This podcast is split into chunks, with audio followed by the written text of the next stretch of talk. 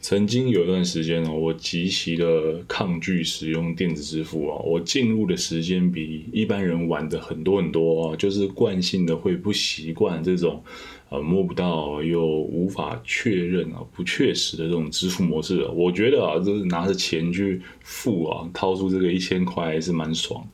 脑子里哦，总会想着怪干这个对岸同胞为什么完全可以信任这种情境啊？那会不会有一天我的手机掉了，然后被拿去一刷，我靠，我的血汗钱就全部说再见这样？那直到某一年呢，春节应该是三年前还是四年前吧，这个接口支付哦推出了这个红包返现活动哦，随机回馈这样。忘了，大概就是消费金额的一到十五趴，我随便抽一个 percent 来回馈现金。那确切的数字就没有印象，但我只记得那一次我一口气换了两只手机给家里啊，一个就是换给我自己，一个是换给亲人这样。那一次的活动哦，大概也有回馈了四五千块这样。我这消费者的本性就是无利不欢，你知道吗？还有什么公关支出、行销经费，就是把钱拿来撒哦，才是这种最棒的打知名度的方式。呃，嗨，我杜德浩，这里是贪小便宜频道。不对，这里是浅浅饲养频道，懂一点上啊，也也贪小便宜啦。欢迎今欢迎收听今天的节目。呃，那上回哦，我们已经理清了最简单的行动支付，然后第三方支付是什么玩意儿。那我们今天再来处理一下电子支付啊，以及 Line Pay 还有虾皮的小故事。那为了让大家出去湖州的时候不要犯错被笑，还是要来提一下电子支付能够做些什么样的事情。那可以做的主要业务有三项。那第一个是代理收付啊，实质交易款项啊，基本上这个东西虽然讲的这样很绕口，但就是我们上期所提到的第三方支付啊，就是 A、B、C 加一丙三个人这个。交易的循环这样啊，那第二项是电子支付账户间的这个款项移转，呃，基本上啊也是一个基本上就是转账了，好吧？我可以打钱给你，你可以打钱给我这样啊，按照这个呃对岸用语啊，打钱儿啊，对吧？那第三呢是收受储值款项啊，可以在你的电子账户里面储点小钱。呃，上限是五万哦，然后可以随时再提领到银行单位的账户当中，它有一个这个天花板在，不不像银行，你有钱存个两千万，然后就会变成银行爸爸这样，没有没有没有，都是最多存五万。呃，而且哦，它从这个经济部啊转为由金管会来监管啊，金管会就是那个管股票、管银行的那个组织。那最低的资本额从第三方支付的零元。飙升到五个亿啊，并且受到电子支付机构管理条例的这个规范。那只要啊，你一年当中有超过十个亿啊，就要由第三方支付转为电子支付的管辖。哦，那十亿看起来很多，对吧？这个大乐透大概要累积个五六期的头彩啊，才有这么大的数字。但嗯。你知道这个虾皮哦，在一九年哦，还不是去年一九年的日均余额哦，就有三十一个亿，然后它每天要处理处理三十一亿的这个款项交付的部分，足足是这个门槛的三倍之多。这边我们就先留个伏笔哦，让你知道一下就好。我们等等再来细聊哦。那你说排除这些代收代付的流动资金啊，我们用除值的金额来算算看好了。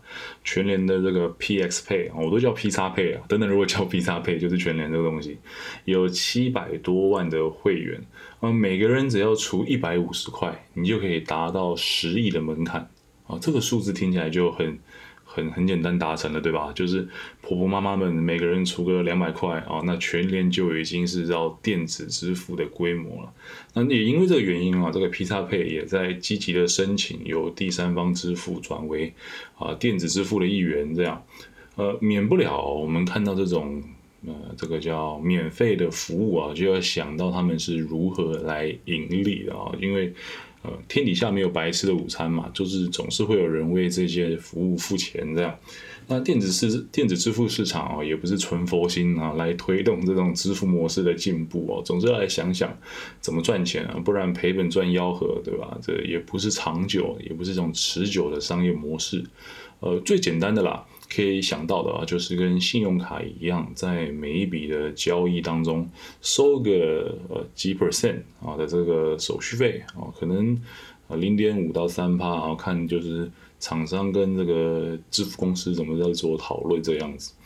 那这也是哦最常见的获利手法之一，对吧？就是此路是我开，要搭此地过，留下买路财这样的概念啊，就是一种。呃，权力金的这种想法，但问题是哦，现在条条大路通罗马哦，永远都有竞争对手，导致了这种赚过路费的这个赚头也不是很大。那另外一部分呢，我们也可以思考，就是使用支付服务的这个流量啊，流量也是一个看点。你只要看到什么电子啊、云端啊、线上啊，就有所谓的每日活跃用户啊，就叫日活用户。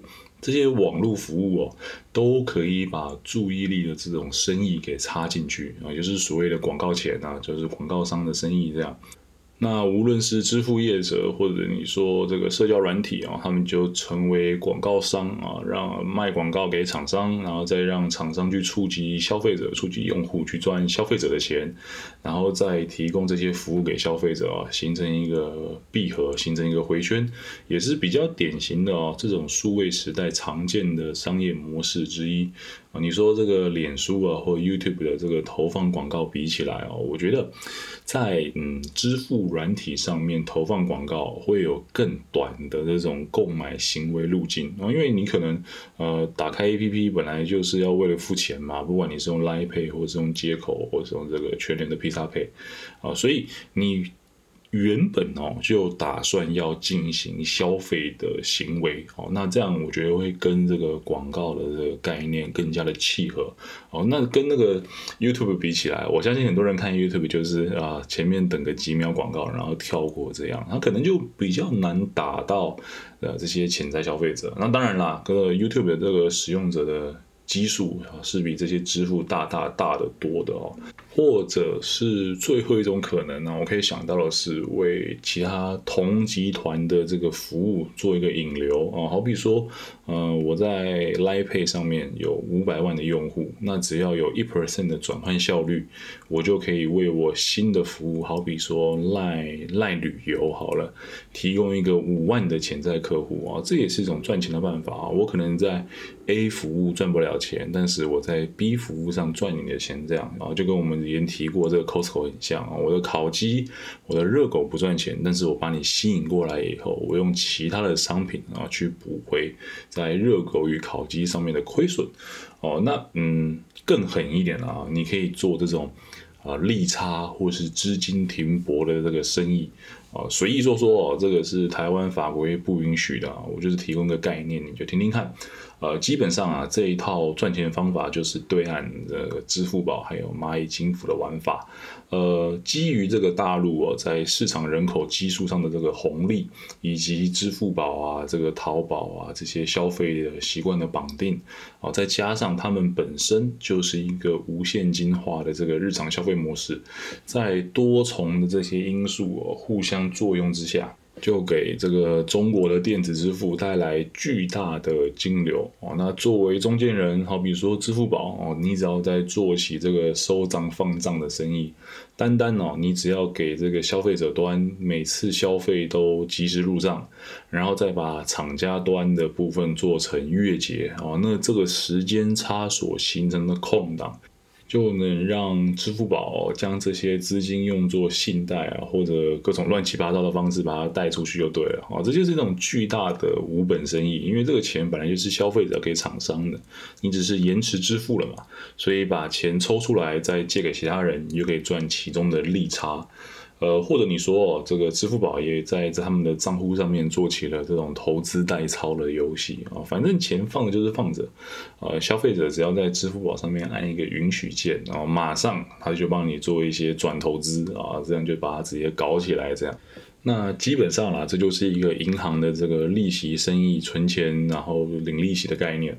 但因为哦是绑定你日常的生活中的金流习惯，所以可以吸纳到比一般银行更多更多的资金，而却受到更少的监管啊。要说实话，我觉得马老板啊，某方面也是因为这样才炸掉，因为受监管太少了，惹到这个老公政府啊，真的是要不得啊，他要你死就你就死这样。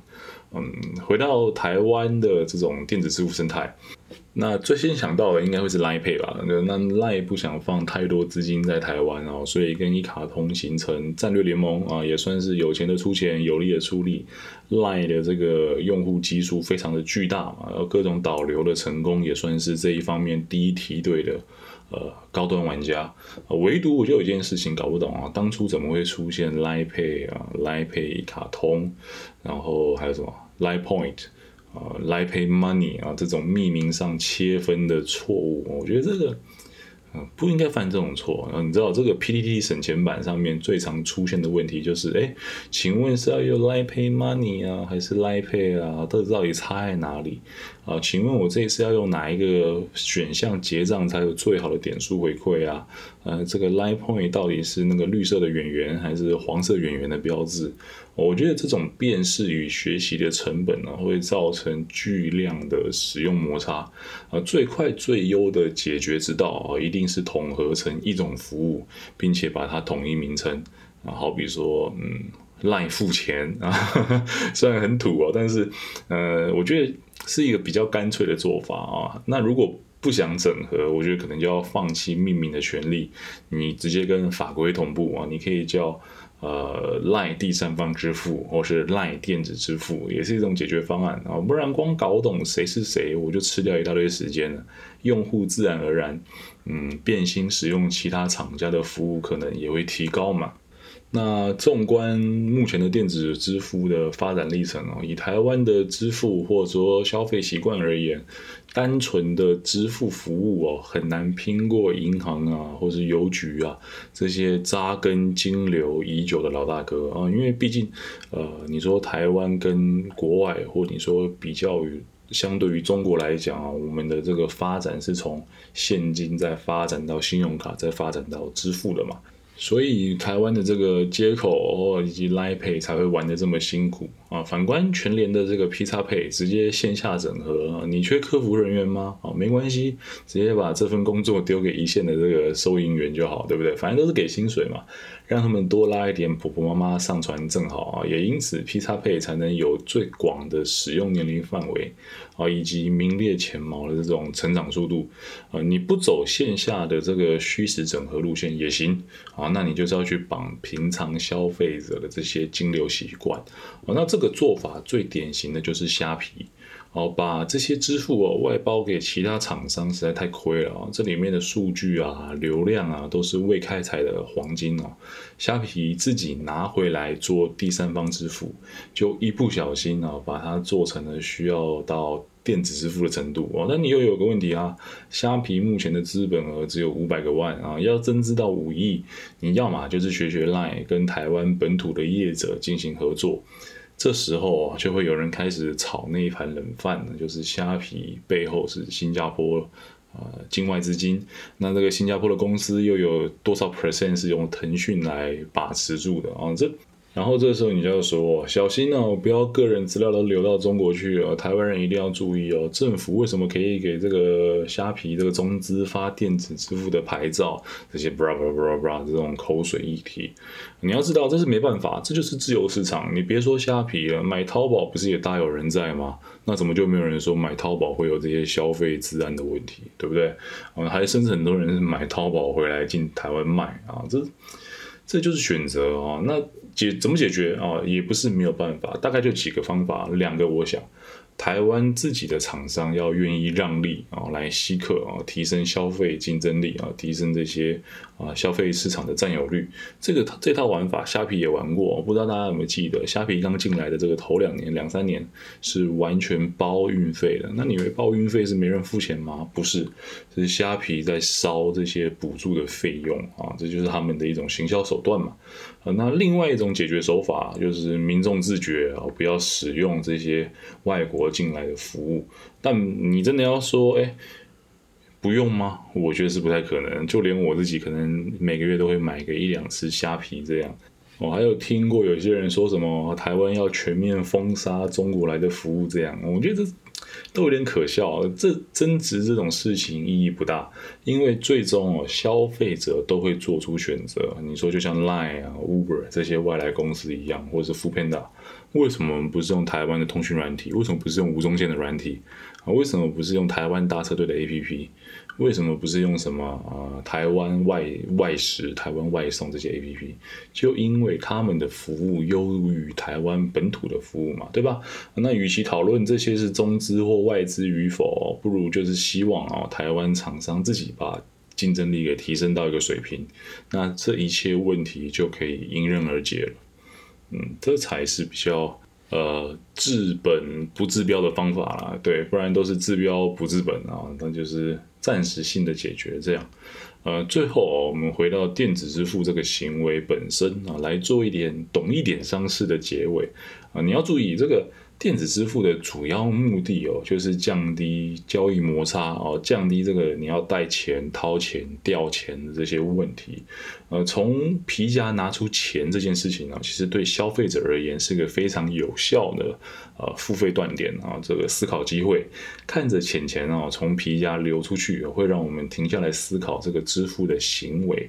但是电子支付就拔除了这样的情境哦，花钱不再是纸钞，而是手机上荧幕的这。个数字，我强烈建议啊，你可以在皮夹里面放个两三千块啊，每次要使用电子支付哦，或者刷信用卡的时候，就把皮夹拿出来看一看啊，看一下你这些可爱的懒懒啊跟红红，他们要离你而去啊。我自己是借由这样的方法省去了很多啊不必要的这种冲动性消费啦，分享给你。好，那我们这两集哦，就用这个两次的分量聊一聊这个行动支付、第三方支付以及第三方不对，以及电子支付的部分啊，希望没有什么缺漏的部分啊。那另外这个懂一点商在这个 Apple Podcast、Spotify 跟 YouTube 啊皆有上传啊，FB 也有这个同名的粉丝专业。啊，你可以挑一个喜欢的平台去进行互动哦。我觉得不管是你按个赞、留个言，或是跟我讨论讨论，啊对我来讲都是非常棒的回馈。啊，大概是这样啦，我们下期见，拜。